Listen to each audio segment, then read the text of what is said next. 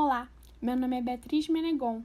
Sejam muito bem-vindos ao podcast Doenças de Boca. No episódio de hoje, irei abordar uma doença muito comum da boca, chamada candidíase. A candidíase é uma infecção causada pelo fungo denominado Candida albicans. Ela é a infecção fúngica oral mais comum do ser humano e pode acometer pessoas de qualquer idade, mas sua frequência é maior em bebês e idosos. Essa doença apresenta vários padrões clínicos.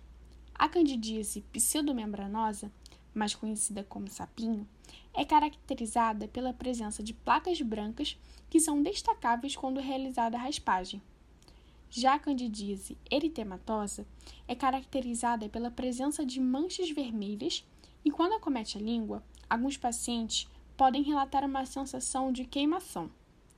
A língua fica com uma aparência vermelha e careca, como resultado da perda das papilas que estão presentes na sua superfície.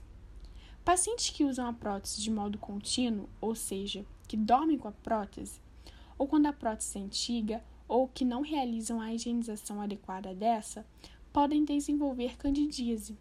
Nesse caso, chamamos de estomatite protética, que é caracterizada por manchas vermelhas que ficam localizadas no palato, popularmente conhecido como céu da boca, na área de contato com a prótese removível. A candidíase é diagnosticada por meio dos achados clínicos e, às vezes, há necessidade de exames complementares. O seu tratamento consiste na utilização de antifúngicos.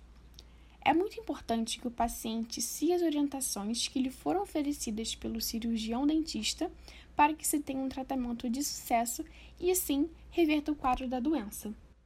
Quer saber mais sobre as doenças que acometem a boca? Segue a gente lá no Instagram Doenças de Boca. O link está disponível na descrição do podcast. Obrigada pela atenção e espero você na próxima semana.